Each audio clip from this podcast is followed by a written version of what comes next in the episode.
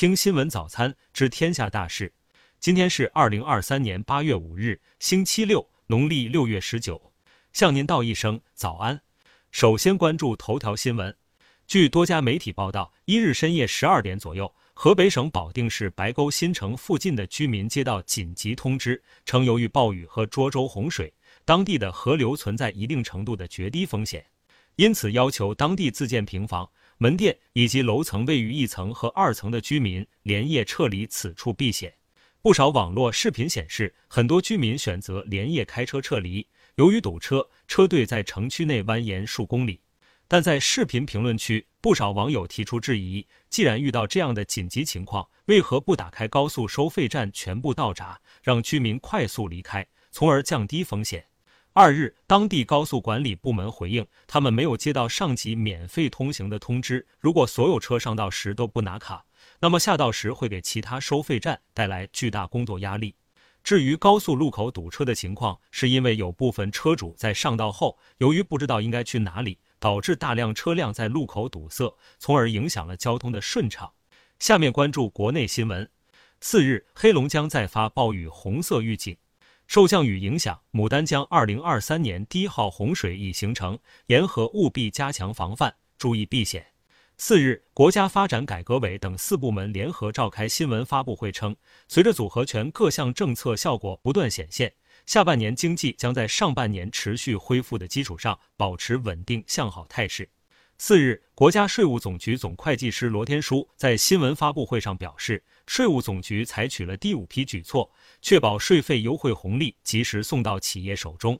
近日，住房城乡建设部成立专门工作组，赴河北涿州市现场指导，积极协调帮助做好城市排水防涝和市政保供工作。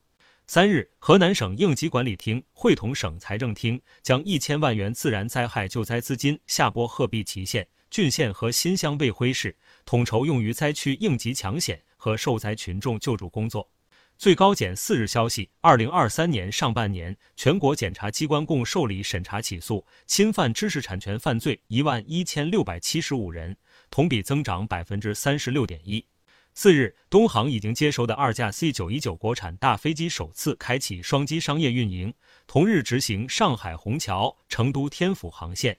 三日，湖北省武汉市黄陂区警方通报，在上级公安机关的全力支持下，近日将潜逃九年之久的公安部 B 级命案逃犯叶某贵抓获归案。下面关注国际新闻。美国前总统特朗普三日下午抵达华盛顿特区地方法院，就试图推翻二零二零年总统选举结果的刑事调查案首次出庭应诉。一日，蒙古国总理奥云额尔登抵达美国。这是时隔五年后，蒙总理正式访美。奥云额尔登表示，蒙美之间的直航将于二零二四年第二季度开通。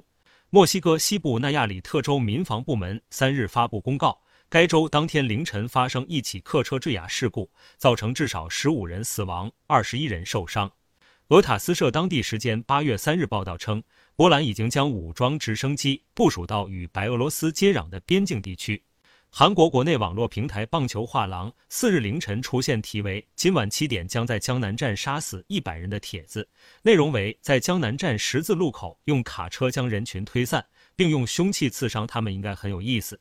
当地时间三日，印度曼尼普尔邦发生群体暴力冲突事件，导致一名警察死亡，超二十五人受伤。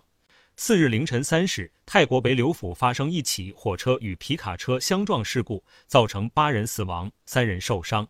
三日，德国国防部长皮斯托留斯重申不会向乌克兰提供远程导弹“金牛座”。下面关注社会民生新闻。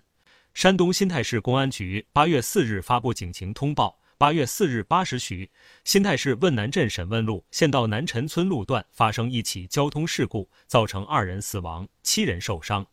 三日，山西大同一家常发视频质疑称，孩子买的雪糕包装形似避孕套。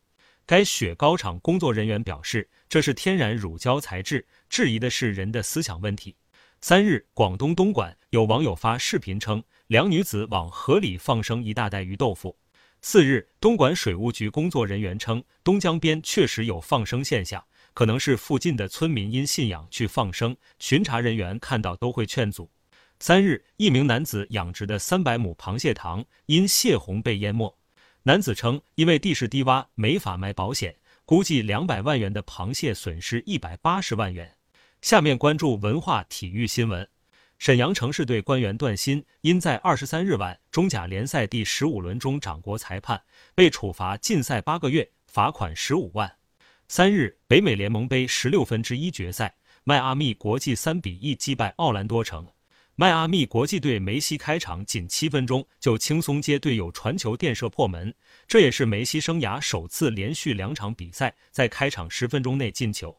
二零二三女足世界杯小组赛 F 组二日进行了第三轮争夺，巴西队零比零被牙买加队逼平，巴西女足位列小组第三，爆冷出局。根据猫眼专业版全球票房最新统计，截至七月二十七日，《芭比》位居同期电影全球票房第一。以上是新闻早餐全部内容。如果您觉得不错，请点击再看按钮。明天我们不见不散。